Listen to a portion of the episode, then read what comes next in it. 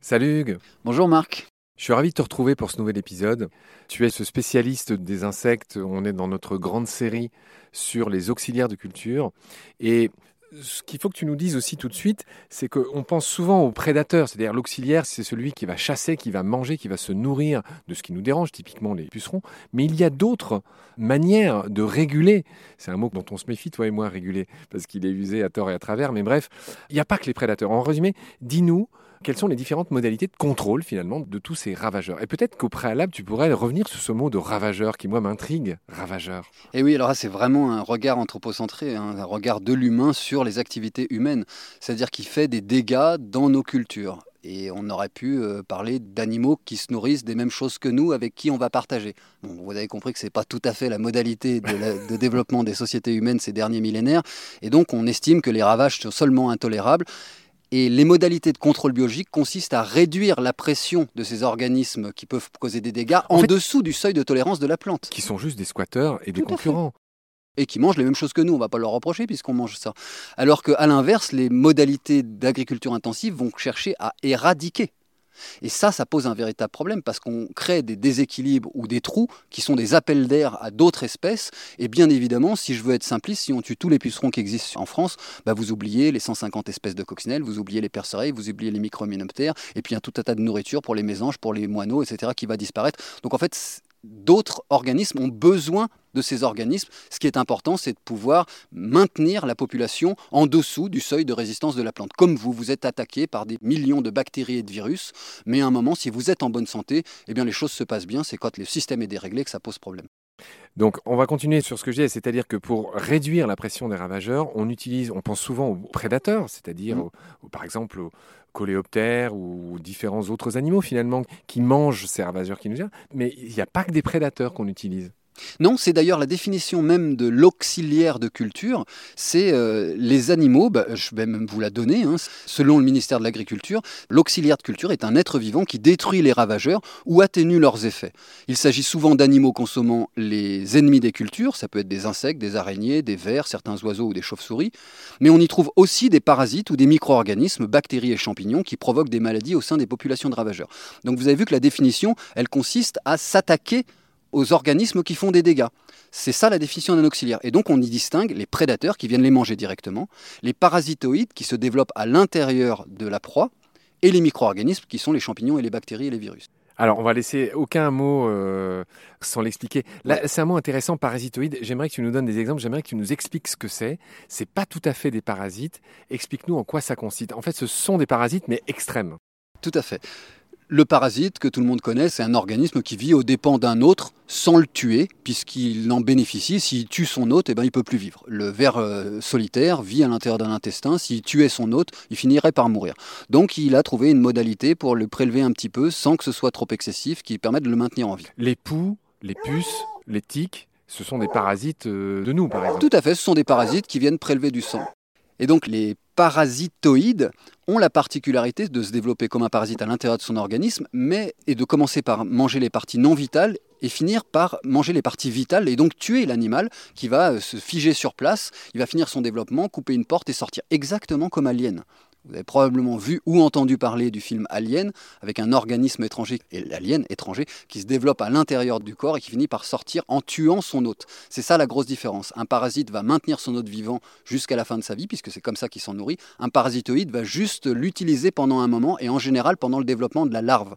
Et l'adulte, chez les insectes, a une vie solitaire, enfin une vie libre, en dehors de l'autre. Très bien, Hugues.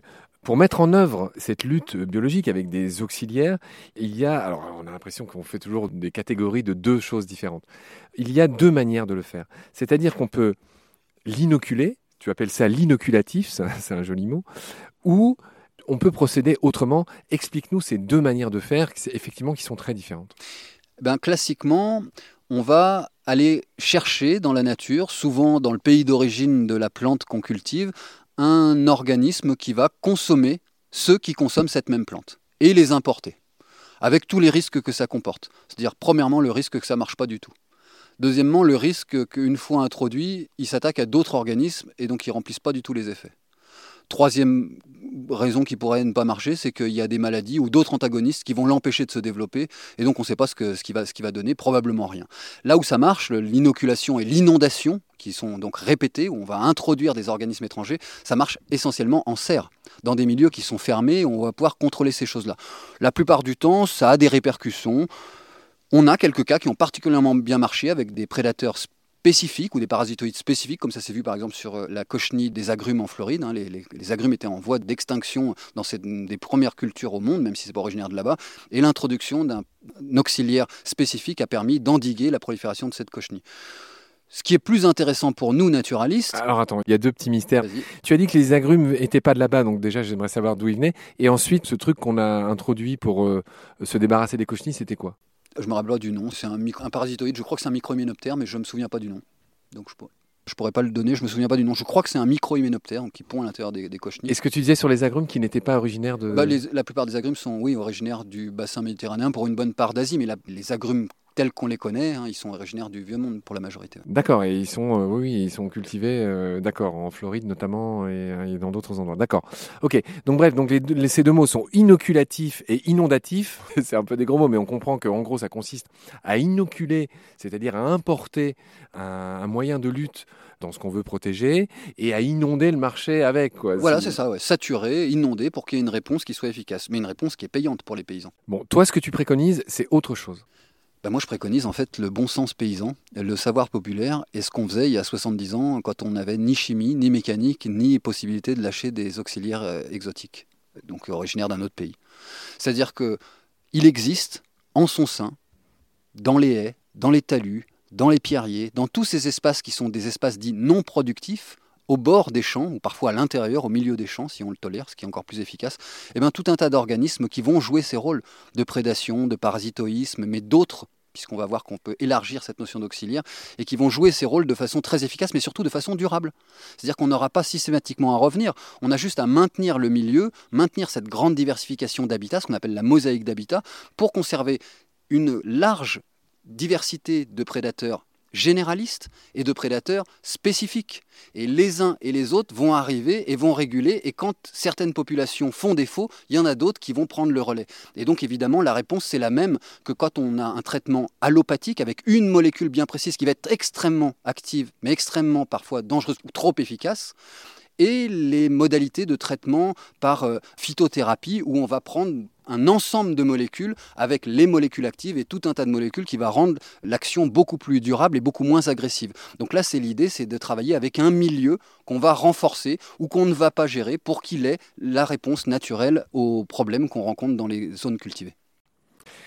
Très bien Hugues, je dirais qu'on a fini le premier épisode qui était destiné à présenter, parce qu'on va évidemment détailler par la suite, on va, on évidemment parler euh, davantage des insectes, c'est le focus qu'on a choisi de mettre. Peut-être que euh, avant de clore complètement cet épisode, il y a quelque chose qu'on n'a pas assez dit, c'est-à-dire que dans l'imagerie populaire, dans le bon sens qu'on a tous, ou les, maigres connaissances qu'on a sur, ce monde paysan, durable, on va dire, c'est vrai qu'on s'imagine tous que les auxiliaires de culture, c'était mon cas avant que je te rencontre, c'était que des insectes, comme les coccinelles par exemple, qui sont peut-être les plus célèbres, ou là, vu que j'ai fait cette émission sur les abeilles sauvages, c'est vrai que j'ai appris qu'on vendait dans les jardineries des bourdons comme le bourdon terrestre ou des osmies qui sont introduites dans les serres pour polliniser euh, ces plantes. Pas forcément pour le coup pour lutter contre les auxiliaires, mais bref, ce que je voudrais, c'est quand même que tu dises un mot de tous ceux qui ne sont pas des insectes. Tu l'as déjà un peu dit, les araignées, etc. Mais tu n'avais pas dit qu'il y avait les oiseaux, les chauves-souris, enfin en résumé, des mammifères, etc.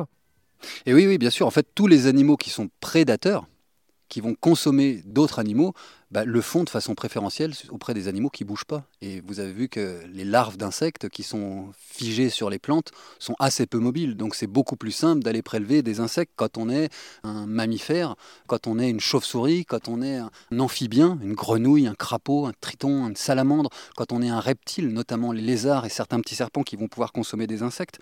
Mais évidemment, on pense surtout aux chauves-souris et aux oiseaux qui sont les plus gros consommateurs d'insectes, et en particulier pour les oiseaux au printemps lorsqu'ils vont nourrir leurs bébés. C'est-à-dire qu'il y a des oiseaux insectivores, comme les rouges-queues par exemple, hein, qui chassent des insectes toute l'année, d'ailleurs qui souvent bougent pour la partie nord de la France, puisqu'il n'y a pas d'insectes l'hiver, donc ils remontent évidemment avec le réchauffement climatique, mais ils vont dans les zones en hiver où il reste des insectes.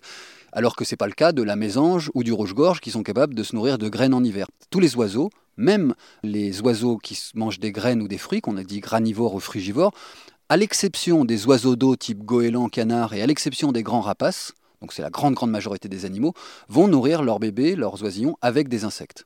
Les insectes sont extrêmement protéiniques. Si on regarde notre consommation euh, de protéines, la viande la plus protéinique qu'on mange, c'est le poisson, 24% de protéines. Ensuite c'est le poulet avec 21% et ensuite c'est le bœuf avec 18%.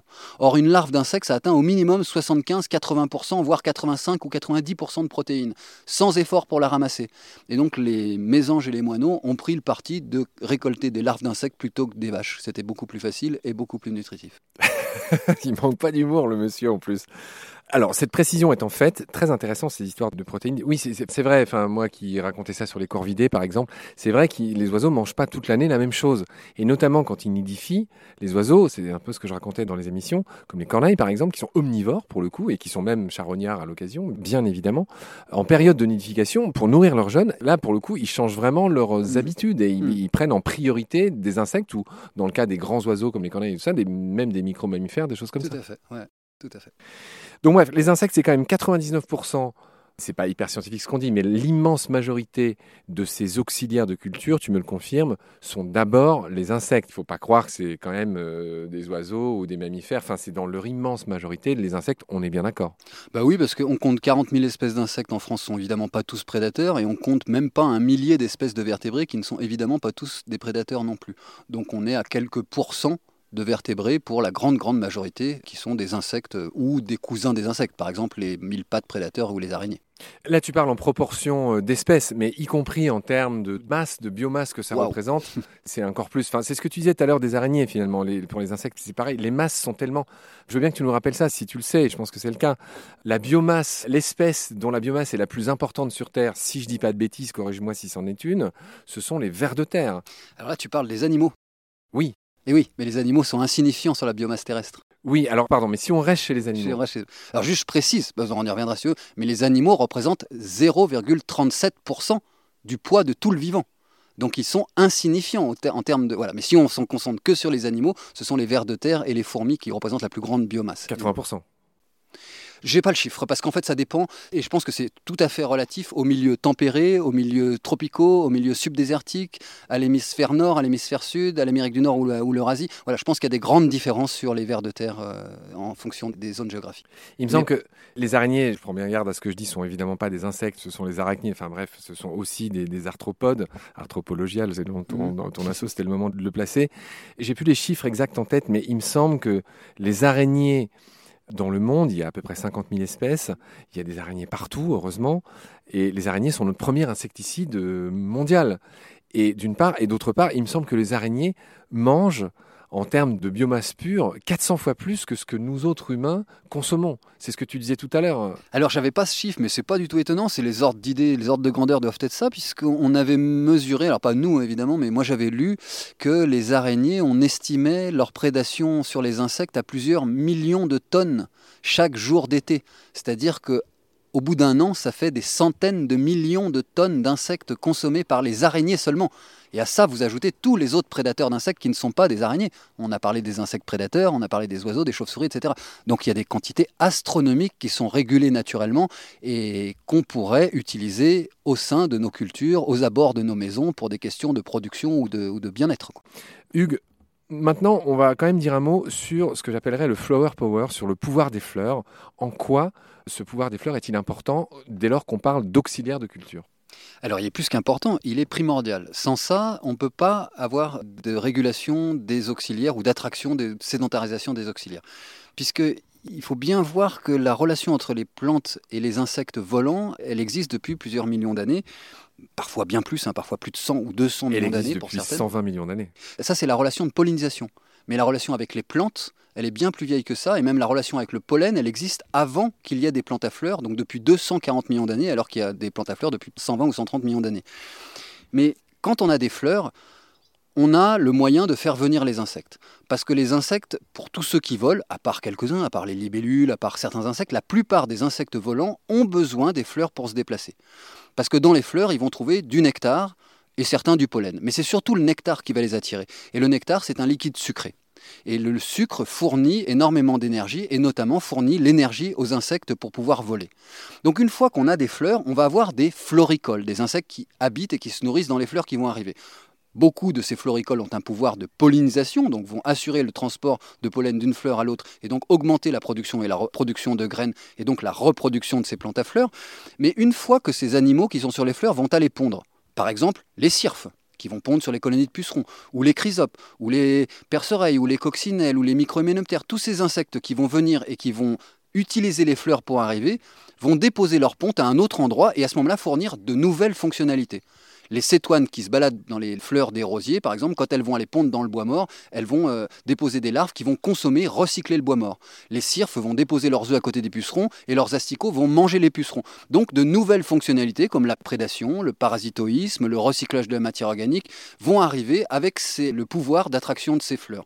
Et un autre élément majeur, c'est qu'une fois que les insectes sont installés et bien installés, eh bien ça fournit énormément de proies aux plus gros animaux, aux plus gros prédateurs que sont les amphibiens, les reptiles, les oiseaux, les chauves-souris. Donc vraiment, c'est grâce au sol et à la matière organique présente dans le sol qu'on va avoir des plantes et donc des fleurs, et donc on va avoir des insectes, et par voie de conséquence qu'on va avoir une protection des cultures, un recyclage et un fonctionnement correct de la matière organique, et une attraction de tous ces grands animaux qu'on a plus l'habitude de voir et de connaître, que sont les oiseaux, les chauves-souris, les... etc.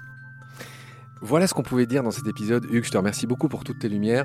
Je te retrouve avec beaucoup de plaisir très prochainement. D'ici là, prends soin de toi. Salut. Salut Marc.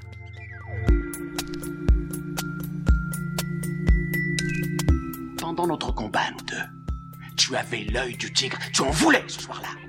Il faut que tu retrouves ça maintenant. Et la seule façon, c'est de recommencer au commencement. Tu vois ce que je veux dire?